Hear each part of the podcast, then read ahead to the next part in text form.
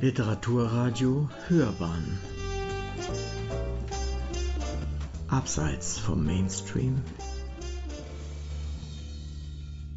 Ja, herzlich willkommen. Ich lese heute aus meinem Kräutermärchen Magdalia und die Gnome. Und die Magdalia, die Kräuterfrau, lebt am Rande des Waldes und baut da ihr Gemüse und ihr Obst und ihre Kräuter vor allen Dingen selber an. Und wenn man zur Magdalia kommt, dann hat die immer ein bisschen Suppe oder einen Ratschlag oder etwas, was, wo sie einem helfen kann. Sie ist ein sehr großzügiger Mensch. Aber irgendwie fehlen neuerdings immer Gemüse in ihrem Garten und sie hat ein bisschen Sorge, dass es vielleicht für sie dann am Ende des Jahres im Winter nicht mehr reicht. Und dann stellt sie fest, dass der Gnome Roffo da das Gemüse stiehlt und dann, weil er zu ihr kommt und sich behandeln lassen, weil er sich verletzt hat in ihrem Schuppen, und dann lernt sie, dass es der Gnomenfamilie gar nicht gut geht und dass, sie, dass der Wald bedroht ist. Und sie bietet Hilfe an und als der Gnome dann aber irgendwann ausbleibt und nicht mehr kommt und seine Wunde verarzten lässt, macht sie sich auf die Suche mit den Tieren des Waldes, die ihr helfen. Findet sie auch die Gnome im Wald aber der Kuno, der Vater, ist gar nicht begeistert davon. Der findet die Kräuterfrau, die Hex, die kann er nicht leiden. Und die Schwester vom Roffo, die Hetty, mag die Hex auch nicht so gerne. Also schickt der Kuno die Magdalia wieder fort und sagt auch, sie soll nicht wiederkommen. Und am Ende dieses Tages, nach diesem aufregenden Tag, wo der Kuno, wo die dann aufeinander getroffen sind, treffen wir den Kuno vor seiner Behausung an und dann hören wir mal, was da so passiert. Nachdem die Kinder endlich in ihren Betten lagen und hoffentlich auch schliefen, saß Kuno noch eine Weile auf der Bank vor seiner Erdhöhle und brütete vor sich hin. Was war das für ein Tag gewesen? Und dann noch diese verflixte Hex. Ich habe doch schon mit den Kindern allein genug Sorgen. Ständig haben die Belger Hunger oder Durst oder Langeweile. Und immer wieder reden sie davon, wie gut das Essen bei der ollen Hex ist. Besonders Roffo, dieser verflixte Blödkäfer. Versonnen knabberte Kuno an dem letzten Haferkeks, den er Magdalia stibitzt hatte. Verflixter Käferdreck, die sind aber auch wirklich gut, fluchte er leise vor sich hin. Bestimmt hat die Hex da irgendein Kraut reingemischt und vergiftet uns damit und jetzt wollen die Kinder nur noch Hexenessen essen. Kuno schleuderte den restlichen Keks in die Dunkelheit. Autsch, kam prompt als Antwort. Und kurze Zeit später kam auch ein Igel aus der Wurfrichtung auf Kuno zugetrippelt. Der Keksrest steckte in sein Stachelkleid. Kannst du das bitte mal rausnehmen, Kuno? lispelte der Igel. Verflixte Hex, verflixte Kekse, verflixter Igel. Haben sich denn alle gegen mich verschworen? schimpfte Kuno vor sich hin. Der Igel hockte sich vor Kuno hin und deutete mit der Vorderpfote nach oben. Das kommt da nicht ran. Kannst du das bitte mal runternehmen? drängelte er weiterhin. Kuno war wirklich genervt. Aber er kannte den Stachler auch gut genug, um zu wissen, dass der nicht eher Ruhe geben würde, bis er ihn von dem Keks befreit hätte. So klaubte er vorsichtig die Keksreste aus dem Stachelkleid des Igels und wollte den Keks schon erneut wegwerfen. Stopp! Ich will das wenigstens probieren. Denn die Kinder sind ganz wild darauf. Kuno warf dem Igel den Keksbrocken hin, der umgehend mit lautem Geschmatze verspeist wurde. Also kein Vergleich zu einem frischen, fetten Regenwurm oder einer knusprigen Assel, aber dennoch nicht übel. Ich halte es nicht aus, stöhnte Kono. Du jetzt auch noch, oder was? Ich tu doch, ich tu doch wirklich, was ich kann. Aber ständig liegen die Kinder mir in den Ohren mit der Hex, was die alles kann und weiß und kocht und backt. Ich sammle den ganzen Tag Pilze und Käfer und wenn ich was koche, gibt es immer, immer lange Gesichter. Kuno schaute den Igel verzweifelt an. Mochtest du als Kind Käfersuppe? fragte der Igel den Gnom. Nein, gestand Kuno kleinlaut. Natürlich nicht. Aber es gab nichts anderes. Und dann wurde gegessen, was auf den Tisch kam. Und es wird immer schwieriger, überhaupt was zum Essen zu finden. Selbst die Mäuse sind schon alle weg. Dann geh doch zur Hex entgegnete der Igel. Sie hat es euch doch angeboten. Was ist denn daran so schlimm? bohrte der Igel weiter. Und gibt's noch einen Keks? Nein, das war der letzte, seufzte Kono. Aber ich kann doch den Wald nicht verlassen, den meine Sippe seit Generationen, seit Beginn der Zeit bewohnt. Ich bin der letzte Hüter des Kreises. Nein, ich kann unmöglich weggehen. Hüter des Kreises, hustete der Igel. Hüter des Kreises, das ist eine Sache. Was willst du denn hüten, wenn das Abholzen so weitergeht und das Gebiet von deinem ach so tollen Kreis auch weiter und bald weg ist? Die Elfen und Kobolde haben ihre heiligen Stätten doch auch so verloren. Ich denke, guter Kuno, es wird über kurz oder lang nichts bleiben, was du hüten kannst, wenn du überhaupt so lange durchhaltet und nicht vorher verhungert seid. Der Igel wurde energischer. Deine Kinder müssen essen. Sie brauchen mehr als ein paar Eicheln oder Pilze oder Käfer. Das sind kluge Kinder. Und du kannst ihnen nicht mehr beibringen, als einen Platz zu bewachen. Davon werden die Belger nicht satt und schau dich selbst an. Du siehst, schweig, donnerte Kono den Igel an, schweig, du Stachelvieh, und geh Würmer fressen. Und behalte deine Ratschläge für dich. Der Igel erschrak so sehr, dass er sich blitzschnell zusammenrollte. Nach dem ersten Schrecken schwang er sich wieder auf seine Beinchen und trippelte maulend davon. Alter, stursedliger Gnom, geh lieber, bevor sie dir den Wald überm Kopf zusammensägen. Und ich verschwinde auch bald. Dann kannst du ja abends ein bisschen alleine hocken. Warum sind Gnome nur so stur? Also befreundet sein kann man mit sowas echt nicht. Da überlege ich mir doch, ob ich es auch auf der anderen Seite des Waldes umsehe. Und dann war er auch schon außer Hörweite. Kono schäumte vor Wut. Was bildete sich dieser Igel denn ein? Was verstehen denn Igel von Familientraditionen? Würmer fressen, das kann er. Und neunmal klug daherreden, das kann er auch. Aber ansonsten hat er keine Ahnung vom Leben.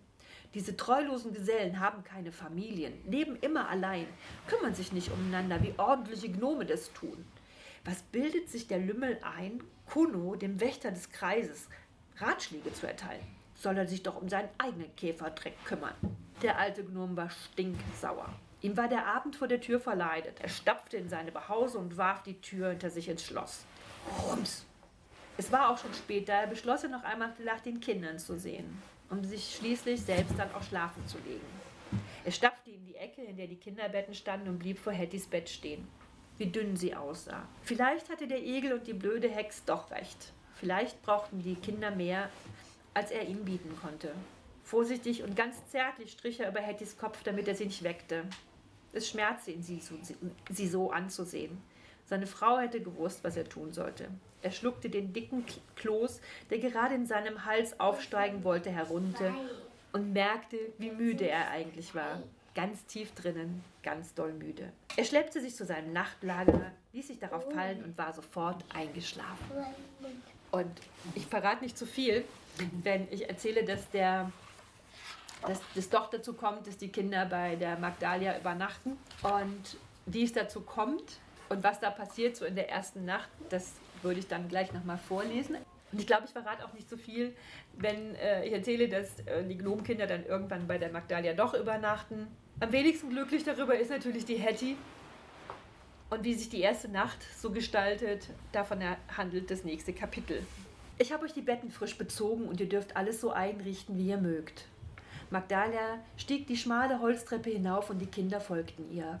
Oben angekommen, öffnete sich ein kleiner Flur, von dem rechts und links je eine Tür abging. Magdalia öffnete die linke Tür und sie traten in einen erstaunlich geräumigen Raum. Es gab zwei Betten und einen Schrank. Ein kleines Sofa stand unter dem großen Dachfenster. In der Mitte des Raumes gab es einen viereckigen Holztisch mit zwei Stühlen. Auf dem Tisch hatte Magdalia einen Krug mit Wasser und zwei Gläser gestellt, sowie eine Vase mit einem hübschen Trockensträußchen, das tatsächlich, das hauptsächlich aus vielen lila-blauen Blüten bestand. Es duftete angenehm in dem Zimmer, wobei die Kinder nicht hätten sagen können, wonach es roch. Es roch irgendwie sauber, irgendwie blau. Ihr könnt eure Sachen hier in den Schrank legen. Richtet euch ein, wie es für euch bequem ist.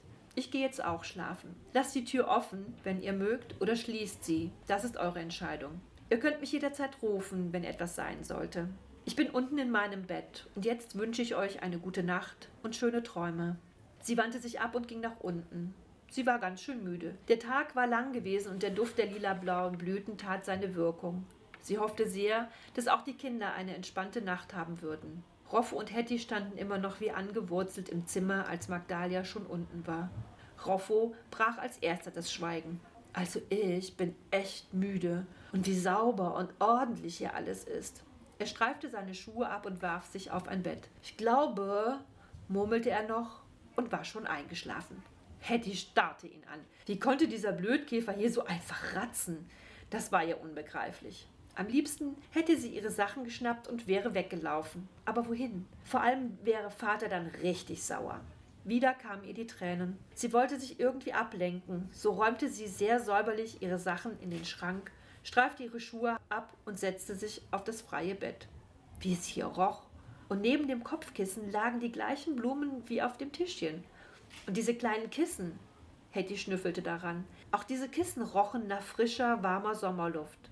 Und irgendetwas machte auch Hetty so müde. Naja, kurz mal hinlegen kann ich mich ja, dachte sie noch. Als sie wieder erwachte, war heller Tag und Roffo stand breit grinsend neben seiner Schwester. Du bist ein Schnarchkäfer, lachte er.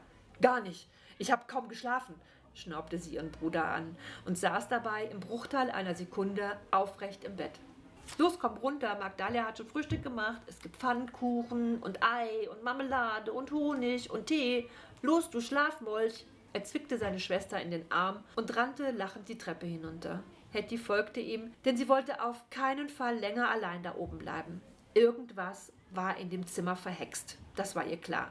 Kein vernünftiger Gnom würde in einer fremden Umgebung so fest schlafen können. Da musste Hexerei im Spiel sein. Sie würde die Hex zur Rede stellen. Sie wollte wissen, mit welchem Zauber sie belegt wurde. Und sie wollte lernen, sich dagegen zu wehren. Ganz in Gedanken mit einer guten Portion Wut und Misstrauen im Bauch stapfte sie also ebenfalls die Treppe hinunter.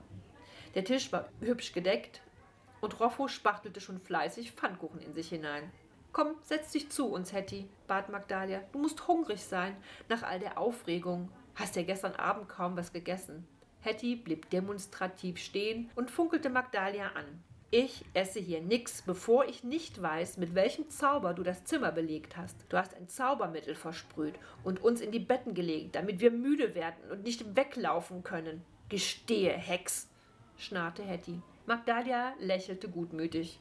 Ich bekenne mich schuldig. Setz dich und iss. Ich erkläre dir alles. Hetty stampfte mit dem Fuß auf. Ich esse erst was, wenn ich weiß, was du mit uns gemacht hast. Kein Problem, erwiderte Magdalia, die immer noch belustigt grinste, was Hetty natürlich noch wütender machte. Ja, ich habe etwas Pflanzenwasser in die Luft gesprüht und auf die Kissen. Ich habe euch kleine Duftkissen ans Kopfende gelegt und sogar ein paar Blüten ins Bett gestreut. Und auch der Strauß auf dem Tisch besteht meistens aus dem Zauberkraut. Ich bin sehr froh, dass ihr beide offenbar gut geschlafen habt. Das war der Plan dahinter. Aber Zauberei ist das nicht. Das ist Pflanzenwissen. Und daran möchte ich euch gerne teilhaben lassen. Und weil jetzt sowieso die Zeit dazu ist und ich das auch ohne euch gemacht hätte, kümmern wir uns heute und in den nächsten Tagen um den Lavendel. Denn was in eurem Zimmer duftet und euch entspannt hat, ist nichts anderes als Lavendel. Also, Hetty, ich habe meinen Teil der Abmachung erfüllt und erklärt, was da oben los ist. Und jetzt ist es an dir zu frühstücken und dich zu stärken. Wir haben viel zu tun mit der Lavendelernte. Setz dich und lass es dir schmecken. Magdalia nahm einen großen Schluck Tee aus ihrer Lieblingstasse und konnte sich beim Anblick von Hettys großen Augen und offenstehendem Mund nur schwer das Lachen verkneifen. Da scheint ich ihr Weltbild gerade etwas verrückt zu haben. Hatte sie wirklich gedacht, ich könnte sowas hexen? Egal, dachte Magdalia. Wir beide werden schon zurechtkommen. Und an Hetty gewandt, fragte sie sanft, Möchtest du Marmelade oder Honig auf deinen Pfannkuchen? Und wie es weitergeht, ist in meinem Buch Magdalia und die Gnome zu finden.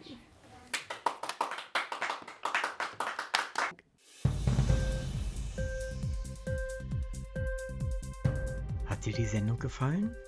Literatur pur, ja, das sind wir. Natürlich auch als Podcast. Hier kannst du unsere Podcasts hören.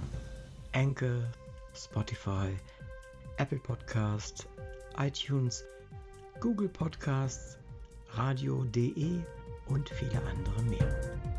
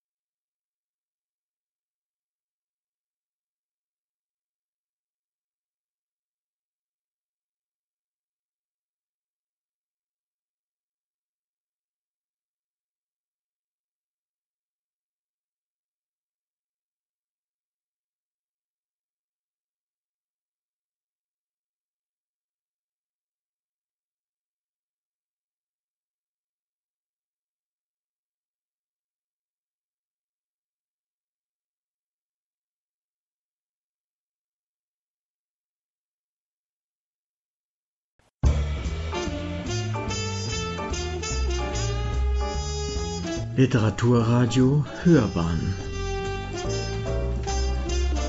Abseits vom Mainstream Literaturradio Hörbahn mein Name ist Steven Lundström und ich habe heute Sonja Bienemann zu Gast, ihres Zeichens Kräuterpädagogin und Kinderbuchautorin. Sie hat heute im Scher Neuperlach aus ihrem Buch Magdalia und die Gnome gelesen. Darüber und über ihr Schreiben und ihre Arbeit möchte ich heute mit ihr sprechen und natürlich darüber, wie beide Sphären miteinander zusammenhängen. Frau Bienemann, schön, dass Sie den Weg zu uns gefunden haben. Ja, vielen Dank für die Einladung. Schön, dass ich hier sein darf. Gern. Zum Einstieg. Sie sind ja nun schon des Öfteren in München gewesen. Hier sitzt Ihr Verlag, der Lebensgut Verlag. Und Sie waren auch schon einmal hier im Scher vor Ort und haben aus Ihrem Kinderbuch vorgelesen. Auf Ihrer Reise hierher und Ihren Spaziergängen vielleicht, welche Kräuter haben Sie bei Ihren Münchenaufenthalten bisher so entdeckt? Oh, also was man immer findet, ist ja Spitzwegerich und es gibt auch in München Rucola, also Rauke gibt es in den Städten auch ganz oft. Ähm, ich habe gesehen, ehrlich gesagt, heute, weil es ist Winter. Also wirklich, also man wundert sich immer, wie viel Kräuter doch auch in der Stadt wachsen. Da bin ich auch, ich äh, lebe ja in Berlin und bin da auch immer ganz erstaunt, mhm. ähm, was da wächst. Man kann es nicht immer benutzen, weil es ja auch viel an, an viel befahrenen Straßen wächst, aber es ist doch viel, viel an Kräutern da. Und ähm, Sie hatten das jetzt schon genannt, der Spitzwegerich kommt anscheinend sehr häufig vor und das wäre so meine nächste Frage gewesen. Gibt es unter den Kräuterpflanzen eben welche, die im städtischen Umfeld häufiger vorkommen als andere und woran könnte das dann liegen? Also ich kann jetzt nicht sagen, dass, die, dass, dass es Kräuter gibt, die jetzt speziell im städtischen Raum auftreten oder verstärkt auftreten, aber es gibt schon eine Häufung. Also zum Beispiel, ich, dadurch, dass ich jetzt mehr in Berlin unterwegs bin, kann ich das da jetzt vielleicht ein bisschen besser beantworten. Es gibt zum Beispiel eine Straße, da wächst im Sommer ganz viel Wegwarte. Also da ist ein, ein Mittelstreifen im Sommer blau von Wegwarten. Ähm, das kann durchaus, gibt es die Theorie, dass es auch damit zu tun hat, dass diese Pflanzen halt die Schadstoffe auch aufnehmen können und ja, so mit den Boden halt auch äh, reinigen und damit ja, deswegen da vielleicht an, äh, an, an, so schadstoffbelasteten Straßen oder Flächen ähm, gut wachsen. Andere Pflanzen, wie zum Beispiel der Löwenzahn oder der Huflattich, die so auch, oder Brennnessel, ähm, die als Ruderalpflanzen gelten, also als Wegbereiter für andere Pflanzen. Brennnesseln wachsen also auch, brauch, sind ganz viel, brauchen ganz viel Nitrat. Darum wachsen die halt auch äh, oft an Stellen, wo halt hinge Macht wird von Hunden oder Menschen. Das ist spannend. Ähm, diese Wegbereiterpflanzen, welchen Pflanzen ebnen die dann den Weg eigentlich? Also welche kommen dann noch nach, so im Schlepptau? Also das ist, die, die wachsen ganz oft auf, auf sehr kargen Böden und, und, und oder Böden, die jetzt für andere Pflanzen, die jetzt mehr Nährstoffe brauchen, äh, nicht so interessant, die, die da einfach nicht sein können. Und dann kann es halt auch gut sein, dass äh, dann, wenn die dann vergehen, dann bringen die auch wieder Nährstoffe in den Boden ein, durch, durch, durch ihr eigenes Vergehen, dass dann halt der, der, der Boden irgendwann so bereitet wird, dass dann halt dann zum Beispiel auch andere Pflanzen, die mehr Nährstoffe brauchen, wie dann zum Beispiel Löwenzahn, wenn, wenn, wenn ein, ein, was anderes angefangen hat, kommt dann vielleicht irgendwann der Löwenzahn, der dann zum Beispiel auch nur auf gedüngten Wiesen so stark vorhanden ist. Auf kargen Wiesen sieht man zum Beispiel auch gar keinen Löwenzahn. Ah, das ist interessant. Ich dachte mal, Löwenzahn wächst quasi immer und überall. ne, gut, auch, was ja, dazugelernt, ja. Ja, auch. Also, das ist schon auch eine, eine, Pflanze, die eigentlich überall wächst. Aber wenn man zum Beispiel eine, eine, so eine Bergwiese sieht, wo ganz viel Löwenzahn ist, kann man davon ausgehen, dass es eine gut gedüngte Wiese ist. Also, klar, der Löwenzahn wächst. Ich habe ihn gesehen in, in, einer, in einer Baumkuhle oben, in so einer Baumastgabel, habe ich schon Löwenzahn wachsen sehen. Also, der sucht sich wirklich äh, lustige Stellen aus. Ja gut, ich bin auch immer fasziniert, wie sich die Natur ihren Weg am Ende dann doch wieder sucht und findet. Das finde ich schon toll. Berichten Sie uns ein bisschen von Ihrer Arbeit als Kräuterpädagogin. Sie bieten ja zum Beispiel Workshops und auch Kurse speziell für Kinder an. Vermitteln Sie uns mal einen Eindruck von Ihrer Arbeit. Ja, genau. Ich gehe in Schulen und in Kitas und arbeite da mit den Kindern mit Naturmaterialien. Habe zum Beispiel in einer Kita einen Duftpfad angelegt und einen Barfußpfad angelegt. Also habe da Duftpflanzen hingepflanzt mit den Kindern zusammen, dass sie einfach das äh, Dufterlebnis einmal haben und den Unterschied zwischen dem Rosmarin und und einer Thymian, um jetzt mal zwei sehr stark duftende Pflanzen äh, zu nehmen, die ja, die die Kinder auch schon auch im täglichen Leben kennen können, wenn, wenn zu Hause vielleicht auch gekocht wird. Oder ein Lavendel dann auch, um, um diese unterschiedlichen Düfte äh, den Kindern nahezubringen. Oder wir haben einen Barfußpfad, Barfußpfad angelegt, ähm, wo sie, wo, um halt diese unterschiedlichen Untergründe auf, an den Füßen anfühlen. Das finden die Kinder ganz spannend. Wir basteln mit Naturmaterialien, stellen Seife her oder schauen uns bei Kastanienschäumen, äh, sind halt Seifenstoffe drin. Jetzt im Herbst haben wir sowas gemacht, haben angeschaut, was ist der Unterschied, wenn man eine Kastanie klein macht und in Wasser aufschüttelt oder wenn man eine Eichel aufschüttelt, da passiert nichts, da wird das Wasser nur trüb. Solche Dinge. Und in Schulen äh, ist es ähnlich, dass ich halt mit den Kindern halt mit Naturmaterialien bastle. Wie könnte man denn so ein Klassenzimmer mit Kräuterpflanzen lernfreundlicher gestalten? Also gibt es da vielleicht welche, die die Aufmerksamkeit steigern, anregen, um Fragen zu stellen, weiteren Sinne dann natürlich? Also ich glaube, dass Pflanzen generell in den Klassenzimmern ähm, gut wären. Man kann sicherlich, also Lavendel, ich glaube nicht, dass, die, dass viele Kinder nicht das Problem haben, die Aufmerksamkeit, sondern die, in den Schulen, in den Kitas, in denen ich unterwegs bin, ist es meist eher der Fall, dass so ein bisschen Ruhe einkehren muss. Deswegen stellt den Kindern Lavendel in die, in die Klassenzimmer und lasst sie, äh, lasst sie zwischendurch mal den Lavendel anschnuppern. Ja, man kann auch mit ätherischen Ölen zum Beispiel, das geht, da gibt es auch ganz viele Sachen. Das wird aber auch, glaube ich, jetzt an der Stelle zu weit führen, da einen, einen, genauer, da muss, muss man einfach anschauen, was auch einzelne Kinder brauchen. Die einen, die brauchen ein bisschen mehr was zum, zum fitter werden oder wacher werden oder wach bleiben. Da kann Rosmarin, wenn man mal an Rosmarin schnüffelt, der macht sofort wach im Kopf und der Lavendel im Gegenzug dazu, der lässt einen runterkommen ich, mein Großneffe isst Lavendel pur. Ich, mir wäre das, wär das nix, aber der liebt das. Das Kind liebt das. Also. Naja, also ich kann das nur teilen. Also ich finde Lavendel auch toll. Also mir hätte das als, als Schulkind sehr gefallen, aber gut. Ich möchte jetzt direkt auf Ihr Buch zu sprechen kommen. In dem Abschnitt über mich und meine Arbeit sagen Sie, dass Sie sich in der, Zitat, guten Tradition der Kräuterweiber und Geschichtenerzähler sehen. Sie möchten Ihr Wissen weitertragen und anderen zugänglich machen. Lassen Sie uns über diese Tradition sprechen. Können Sie diese zum Beispiel auch an historischen Persönlichkeiten festmachen oder auch an aktuell Lebenden? Sie erwähnen ja zum Beispiel auch äh, Frau Ursel Bühring, bei der Sie auch quasi in die Schule gegangen sind. Absolut. Also Ursel Bühring ist eine der äh, großen, für mich, also mein großes Vorbild.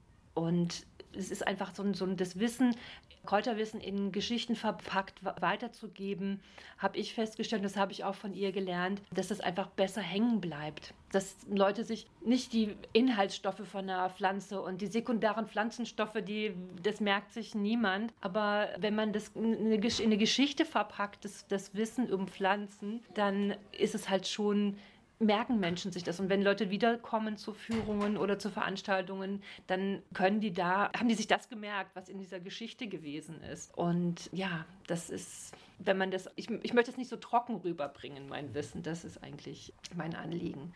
Das ist eine historische Persönlichkeit. Sie sprachen ja von der Tradition. Ich weiß ja nicht, ob es da jetzt bekanntere Kräuterfrauen gibt, die Sie kennen, von denen Sie uns erzählen könnten zum Beispiel. Das ist eher schwierig. Ich glaube, das ist wirklich, das ist ja, das Kräuterwissen ist ja, wird ja auch, oder wurde viel auch mündlich überliefert, weil viele im Zuge der, auch der Hexenverbrennung noch, ist ja ganz viel Kräuterwissen verloren gegangen oder ganz viel traditionelles Frauenwissen. Das hat ja nichts mit unbesonderer, besonderer Magie oder, oder äh, wir können ja nicht, nicht hexen, nicht zaubern, so, sondern es ist ja fundiertes Wissen Wissen, das von Generation zu Generation weitergegeben wurde und lange auch im Verborgenen weitergegeben mhm. werden musste auch. Äh, auch eine Hildegard von Bingen hat das zum Beispiel, hat sie auch nicht einfach gehabt. Es war ja auch nicht so, dass sie, dass sie überall beliebt war als eine kluge Frau, als eine Frau mit ganz viel Wissen, ähm, ist sie trotzdem in der Kirche ja äh, angefeindet worden, mhm. weil Frauen durften ja gar nicht so viel wissen. und wenn eine Frau halt einer anderen Frau geholfen hat, weil sie ja nicht noch ein, noch ein Kind haben wollte, dann war es dann war, dann war die ja verpönt, dann war die, das war schlimm, das war eine Hexe und das war, die war mit dem Teufel im Bund und so. Oder einfach einer Frau im Kindbett geholfen zu haben. Allein das war ja auch schon, schon schwierig. Also alles, wo Frauen Frauen geholfen haben, diese, diese Frauen, die dieses Wissen darum hatten, wurden angefeindet und haben deswegen auch teilweise im Verborgenen gearbeitet. Das ist jetzt nur ein Eindruck, den ich habe, weil ich bin ja nicht jetzt dafür fachlich ausgebildet. Die Bewahrung der Tradition ist dann anscheinend oft mündlich passiert. Also man hat es tradiert von einer Kräuterfrau von einem Menschen zum nächsten, vielleicht auch in Form von Märchen und Geschichten. Können Sie uns mal ein Märchen nennen oder eine Geschichte, die da ähm, so quasi in Ihrer Tradition steht, so wie Sie ein Kräutermärchen geschrieben haben? Da gibt es doch sicherlich auch Beispiele dafür in der Literatur. Wow. Jetzt haben Sie mich erwischt. Wir können auch die Frage rausstellen. Also ja, also in der Literatur, ich also ich, ich, ich kenne auch aus der Ausbildung, da sind uns so mhm. kleine Geschichten da erzählt worden ja. und weitererzählt worden. Also zum Beispiel, was die, was die Wegwarte angeht, da gibt es mhm. also diese kleine Geschichte, dass die Wegwarte ihren, so ihren Namen bekommen hat, weil sie, es war eine Jungfer, die auf ihren Liebsten wartet und der ging, äh, ging fort und äh, sie sagt, ich warte hier auf dich und das tat sie Tag ein, Tag aus und blieb da stehen und niemand konnte sie dazu bewegen, dort wegzugehen und irgendwann hatte mir gefällt gefällt die Variante immer besser. Dann hatte der liebe Gott ein Einsehen und hat sie in diese schöne blaue Blume verwandelt und die dann heute noch am Wegesrande steht und auf den Liebsten wartet. Und das aber nur bis Mittag, sag ich immer, weil am Nachmittag die Wegwarte ihre, ihr schönes Kleid dann auch schon wieder ablegt und sich für den nächsten Morgen schön macht. Genauso wie das, das, zum Beispiel das ähm, Vergiss mein nicht, da gibt es auch eine Geschichte dazu dass der junge Mann Auszug hatte. Dann hat die Liebste hat ihm das, weil er reich werden wollte, die Liebste hat ihm ein, ein Vergissmeinnicht-Sträußchen an den Hut gesteckt und er hat auch den Schatz gefunden, äh, hat aber in dieser Höhle, in der der Schatz halt war, den, das Vergissmeinnicht-Sträußchen verloren und als er dann rauskommt, wird ihm klar, er hat zwar jetzt ganz viel Geld, aber die Liebe verloren. Das sind doch schöne Geschichten. Ähm, das bringt mich jetzt spontan zu einer Frage. Sie äh, hatten ja bei Frau Ursel Büring, haben Sie eine Ausbildung äh, mhm. absolviert und als Abschlussarbeit haben Sie eine Geschichte vorgelegt. Erzählen Sie uns noch kurz etwas zu der Geschichte.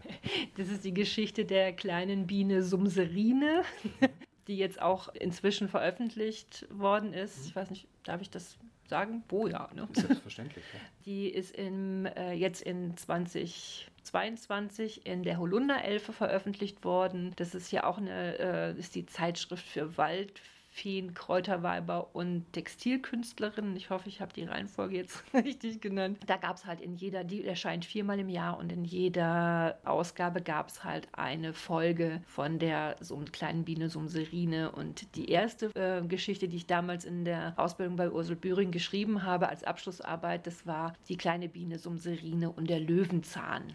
Also die kleine Biene Sumserin ist ein bisschen anders als alle anderen Bienen und die spricht halt mit den Pflanzen und lässt sich von den Pflanzen erzählen, was die so alles können. Und der Löwenzahn, der ist halt stark und erzählt, was er alles so kann und ähm, dass er halt von der Blüte bis zu der Wurzel verwendet werden kann. Und sie fliegt dann irgendwie ganz aufgeregt wieder in den Stock und erzählt das ihren Schwestern. Und da gibt es halt verschiedene, verschiedene äh, Pflanzengeschichten dann dazu. Ja, sehr schön. Ich habe bei der Lektüre äh, Ihres Buches den Eindruck gewonnen, dass die Welt von Magdalia, das ist die Heldin des Buches, zeitlos erscheint. Das war jedenfalls mein Eindruck. Es gibt natürlich einen konkreten Bezug zur Gegenwart, und zwar durch die Abholzung des Waldes, durch Menschen, in denen Magdalia und die Gnome leben. Es ist da von großen, lauten Maschinen die Rede und so weiter. Also man erkennt sofort, dass die Geschichte nicht vor Hunderten von Jahren spielt, sondern in einer Zeit, in, der es solches technisches Gerät gibt. Insgesamt aber wirken beide Welten, beide Sphären für mich nur locker miteinander verbunden. Die moderne Welt wirkt auf mich weit weg, wenn man die Geschichte liest. Liege ich mit dem Eindruck richtig? Ja, ich glaube, ich glaube ja. Ich, mir war es schon wichtig, diesen, diesen Bezug dazu zu, darzustellen, dass es wichtig ist, den Wald zu erhalten, die Natur zu erhalten, dass, dass wir ohne den Wald, ohne die, die Natur nicht, einfach auch nicht existieren können. Die, wir brauchen mehr Grün, wir brauchen mehr Grün in den Städten. Ähm, die, die Städte heizen sich in den, in den Sommern immer mehr auf. Und ja, diese bisschen heile Welt von Magdalia, das ist so ein auch vielleicht so ein Sehnsuchtsort von mir, wo ich mir, wo ich mir dann manchmal wünsche, dieses kleine Häuschen am Rande des Waldes zu haben und da leben zu können und da werkeln zu können und nur noch in meinem kleinen Garten zu sein. Aber es ist auch schön, da wieder rauszukommen und in die große Welt zu gehen. Die Zusammenarbeit mit Menschen in ihren Workshops hat sie ja, davon gehe ich mal aus, unter anderem auch dazu inspiriert, Märchen zu schreiben und speziell eben das Märchen von Magdalia und den Gnomen. Lassen Sie uns bitte daran teilhaben. Wie genau ist diese Geschichte jetzt jetzt entstanden? Das ist eine, das ist ein bisschen verrückte Geschichte. Ich, hab, ich hatte angefangen, so wieder kleine Geschichten zu schreiben und suchte eigentlich einen Waldbezug und habe, das wollte aber irgendwie wollte mir nicht gelingen. Und dann bin ich in meinem Kopf in irgendwie im Wald unterwegs gewesen und dann saßen da irgendwie die Gnome und ja, die haben mir irgendwie die Geschichte erzählt. Das klingt ein bisschen verrückt, aber es, es ist so. Ich habe dann halt gesessen und die haben zwischen denen und habe aufgeschrieben, was da um mich rum passiert ist in der Zeit. Und so ist die, hat sich diese Geschichte entwickelt. Also ich habe am Anfang nicht gewusst, wo es hingeht und wie es endet. Das ist dann irgendwann im Laufe des, des, des Schreibens war dann klar, da muss es auch hingehen, dass das so wird das Ende sein. Ähm, ja, es hat schon auch viel mit meinem Leben zu tun. Also die Kräuterfreundinnen, die gibt es tatsächlich. Also den, den, den Kreis der zwölf, das sind die Frauen, mit denen ich zusammen gelernt habe. Also da gibt es schon auch ein bisschen Realitätsbezug dazu. Neben der Kräuterfrau Magdalia spielen die Gnome, Sie haben sie ja gerade erwähnt, erwähnt, des Waldes eine wichtige Rolle. Weshalb Gnome? Was macht diese Wesen aus und welche Wesen hätten es eventuell auch werden können? Es hätten sicherlich auch Feen oder Elfen werden mhm. können, aber mir saß der Gnome da am Wegesrand. Ich kann es nicht anders erklären. Kobolde, also der Wald ist ja voller, voller Waldwesen. Und wenn man, wenn ich durch den Wald gehe, sehe ich auch immer mal irgendwo ein Loch im Moos oder an einem Stamm, wo ich dann denke, ach ja, da könnte auch irgendwer mhm. wohnen. Also das, ähm, oder in einem schönen, in einem schön geformten Baum oder so, da, da sehe ich dann halt auch schon manchmal Figuren und Waldwesen. Würden Sie für uns bitte kurz die Geschichte skizzieren, also nur einen kleinen Einblick geben und natürlich so, dass ein guter Cliffhanger entsteht, um entsprechend dann die, unsere ZuhörerInnen dazu anzuregen, sich noch näher mit dem Buch zu beschäftigen. Worum geht es jetzt genau bei Magdalia und die Gnome?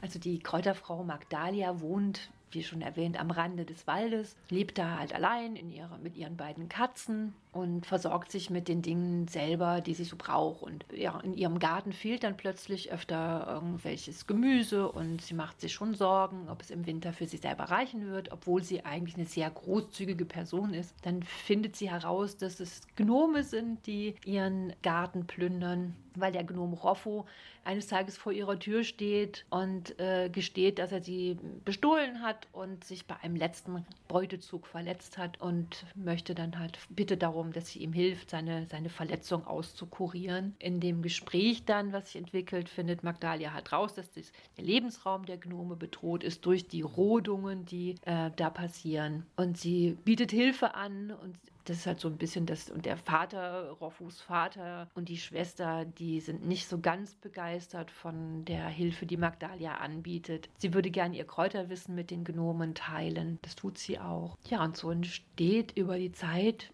vielleicht tatsächlich so ein bisschen was wie eine Freundschaft. Und ja, ob sie auch den Wald retten kann, das müssen wir noch rausfinden.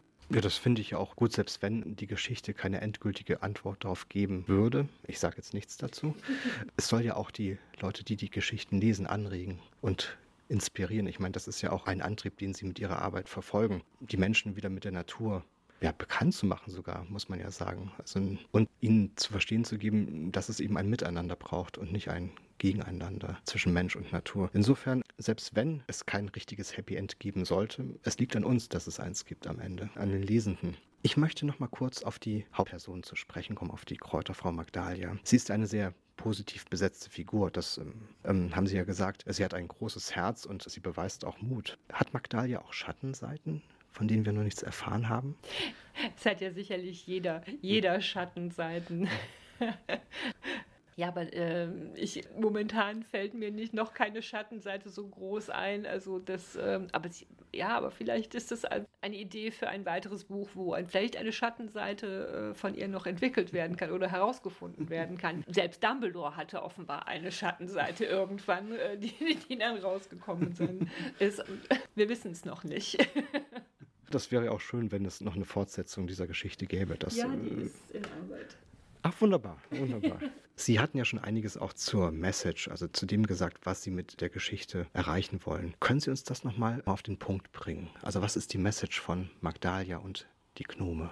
Geht raus und seid neugierig und seid neugierig auf das, was da draußen grünt und blüht und wächst und lebt. Ähm, wenn man aufmerksam durch die Welt geht und mal guckt, dass so ein grünes Grasbüschel vielleicht nicht doch nur nicht ein, nur ein Grasbüschel, sondern vielleicht ein Spitzwegerich ist, den man verwenden kann und dass man ja, dass das, wenn man es einmal gesehen hat, dass man es dann auch wiedererkennt und vielleicht auch weiß dann, was man damit tun kann. Oder auch nicht, aber die Entscheidung kann man dann fällen, wenn man sich auskennt. Dann kann man entscheiden, nehme ich das oder nehme ich das nicht. Aber wenn man es nicht, nicht auskennt, ist, ist alles Grüne irgendwie Gras, wie es für Hetty an einer Stelle ja ist. Und das möchte ich, ich möchte den Blick auf die Natur wecken und schärfen. So, dann will ich jetzt noch zu den zwei ganz großen Fragen der Literatur kommen und vielleicht noch zwei ganz kleinen, eher so persönlichen, aber alles locker. Ein Ziel von Literatur kann und soll es sein, die Lesenden zu inspirieren und auch zum Handeln anzuregen. Das hatten wir eben, oder das haben Sie eben auch sehr schön ausgeführt. Und das lässt sich ja auch, finde ich, wunderbar in Ihren Statements, in Ihren Texten, aber auch in Ihrer Arbeit äh, als Kräuterpädagogin ablesen, auf Ihrer Homepage und so weiter. Welche Wirkung kann Ihrer Meinung nach das geschriebene Wort entfalten? Können Bücher die Welt verändern? Die Hoffnung habe ich.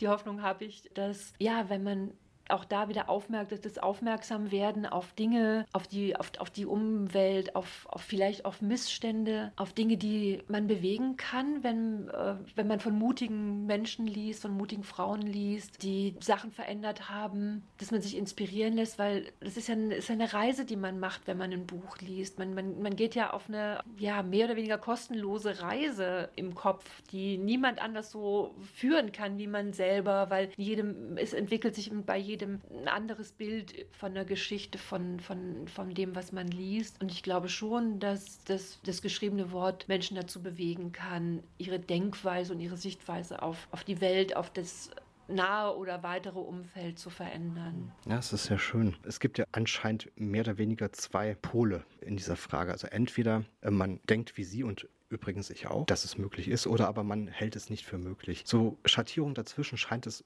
soweit ich das bisher erfahren habe, gar nicht zu geben. Also ich bin da mit Ihnen absolut äh, d'accord. Also ich finde es, find es auch. Bücher können die Welt verändern, wenn wir uns nur öffnen. Als ich Ihre Geschichte gelesen habe, kam mir relativ bald, auch in Bezug jetzt auf diese letzte Frage, die wir diskutiert haben, noch eine Frage in den Sinn. Und zwar, sind es eher die ganz großen Handlungen und Gesten, die entscheidend sind? Oder vielleicht auch eher die kleinen, die alltäglichen? So kleine Gesten eher der Zuneigung, der Liebe, der Freundschaft? Absolut, absolut. Ich bin davon überzeugt, dass wir nicht zehn Leute brauchen, die alles richtig machen, sondern wir brauchen viele, die kleine Dinge richtig machen. Und wenn man, also man muss nicht in Bezug auf Umweltschutz oder selbst man, oder, oder mit den Kräutern, äh, fangen wir es mal, machen wir es am, am Beispiel Kräuterfest, man muss sich nicht komplett nur noch von, von Kräutern und allem Möglichen ernähren, aber wenn man ein bisschen ein, zwei Dinge, die man gut kennt und die man sich auskennt und die in den täglichen Alltag einbaut, ein Kräutersalz statt einem normalen Salz, zu nehmen. Da hat man dann schon immer wieder, da hat man schon ein bisschen was bewegt und ein bisschen was äh, in der Ernährung zum Beispiel verändert. Und wenn man rausgeht, aufmerksam schaut und ähm, sich einen, zum Einkaufen einen Korb und nicht einen Plastikbeutel dann nimmt, das sind die kleinen Dinge, die man machen kann. Natürlich brauchst du die großen Veränderungen von, aus der Politik, um, um Dinge zu verändern, aber jeder für sich kann schon ganz viele kleine Dinge bewegen und mit einem netten Umgang, mit einem schönen Umgang mit, mit den Mitmenschen und mit dem mit der Umwelt ist, glaube ich, schon viel gewonnen. Und wenn wir und ein Lächeln und ein freundliches Wort kostet nichts. Das ist immer so, wo ich denke, das kann schon ganz viel bewegen, wenn wir in dieser verrückten und harten und rauen Zeit und Welt gerade uns einander einfach mal wieder ein Lächeln schenken und, und ein schönes Wort. Das, ja, das wünsche ich mir. Ja, das finde ich auch sehr ansprechend. Was mich an diesen Diskussionen, was können wir im, im Großen und wie im Kleinen tun, oft stört, ist, ist ja so, man spricht irgendeinen Punkt an, irgendeinen Bereich in der Wirtschaft oder im menschlichen Leben und dann kommt immer sofort die Antwort, ja, aber unser Bereich ist nur für 0,2 Prozent des CO2-Ausstoßes von Deutschland verantwortlich oder 2 Prozent. Die anderen doch viel mehr. So nach dem Motto, wir sind nur ein kleines Vieh. Aber wenn man diese ganze Herde von, von Kleinvieh zusammentreibt, dann ist, glaube ich, der Mist, ja. den die einzelnen Kleinviecher hinterlassen, doch ziemlich beachtlich. Ja. Insofern, ja, also ich bin da absolut bei Ihnen. Zum Abschluss noch zwei Fragen. Sie haben jetzt einen Wunsch frei. Und es ist garantiert, dass dieser Wunsch absolut und ohne jegliche Abstriche in Erfüllung geht. Was würden Sie sich jetzt wünschen? Ui. ich weiß, nicht, ob ich das an, wirklich nur in einem, in einem Satz, in einem Wort, an einem Wort kann ich es, glaube ich, nicht festmachen. Ich wünsche mir wirklich, dass dieser Wahnsinn da draußen aufhört, dass Menschen einander, die Menschen, dass äh, dieser Wahnsinn aufhört, den Menschen einander antun, gerade in dieser Welt, dass Menschen losgehen, einander umbringen, dass Leute im Großen und im Kleinen einfach äh, in, der, in der Welt oder in der Familie sich, sich Leid antun. Ich würde mir wirklich wünschen, dass, ja, kann man das mit, mit allein mit dem Wort Frieden äh, betiteln? Ja, das würde ich mir wünschen, dass Frieden und Liebe wiederkommen und nicht mehr dieser, dieser Wahnsinn. Danach würde, glaube ich, wird sicherlich vieles von alleine besser. Ich glaube, Menschen, die, die freundlich miteinander umgehen oder im Herzen Liebe tragen, machen auch die Umwelt nicht so kaputt und sind nicht nur auf, auf Gier und Geld und, und immer mehr haben äh, fixiert. Ja, das ist ein sehr schöner Wunsch und ich denke, ich kann stellvertretend für alle ZuhörerInnen sagen, man kann hoffen, dass der in Erfüllung geht. Ja, Frau Bienemann, haben Sie vielen Dank dafür, dass Sie sich die Zeit für dieses wunderbare Gespräch genommen haben. Es hat mich sehr gefreut und vielleicht demnächst mal wieder beim Literaturradio Hörbahn. Vielen Dank.